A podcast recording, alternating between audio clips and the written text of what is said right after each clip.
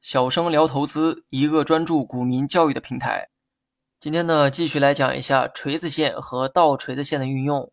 上期呢讲过锤子线，今天呢再来讲一讲倒锤子线。倒锤子线顾名思义哈，它呢就是把锤子线倒过来的而已。一根 K 线，它的实体部分非常扁，上影线很长且没有下影线，那么这种 K 线就叫倒锤子线。具体图片呢，我放在了文稿中，大家呢可以自行查看。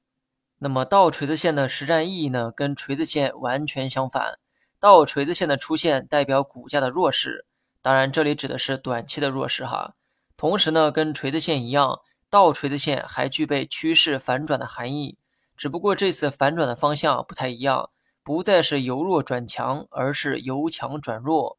那么想象一下倒锤子线的形成过程，股价在当天先走出了大幅冲高。然后呢，又出现了大幅下跌的走势，一上一下，当天的 K 线就形成了倒锤子线的形状。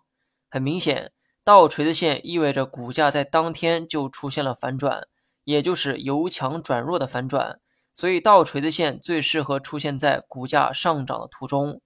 前期股价处在上涨趋势，某一天突然出现了一根倒锤子线，这个时候股价呢可能会迎来反转。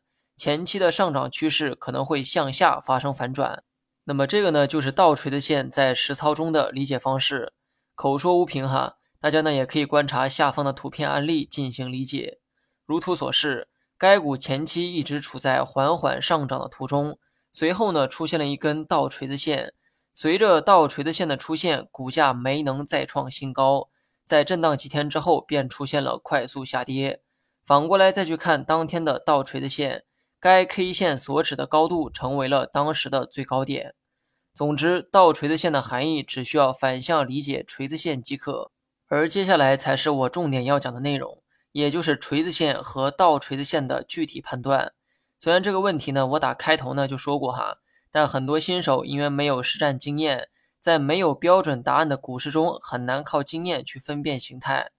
先来讲一讲锤子线的定义：锤子线要具备三个特征。一没有上影线，二 K 线实体很扁，三下影线很长。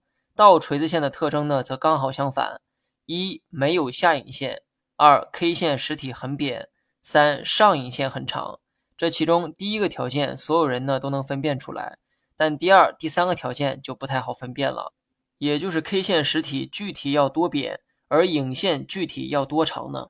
首先，股市中没有标准答案。所以我接下来要讲的也不是什么标准答案，只是我的经验之谈。以我的经验来看，当 K 线实体的长度不超过整个 K 线长度的四分之一，它就具备了上面提到的两个条件。我们内以锤子线为例哈，K 线没有上影线，且 K 线实体部分不超过整个 K 线长度的四分之一，这样的 K 线就可以定义为是锤子线。大家呢可以通过文稿中的图片去理解四分之一的概念。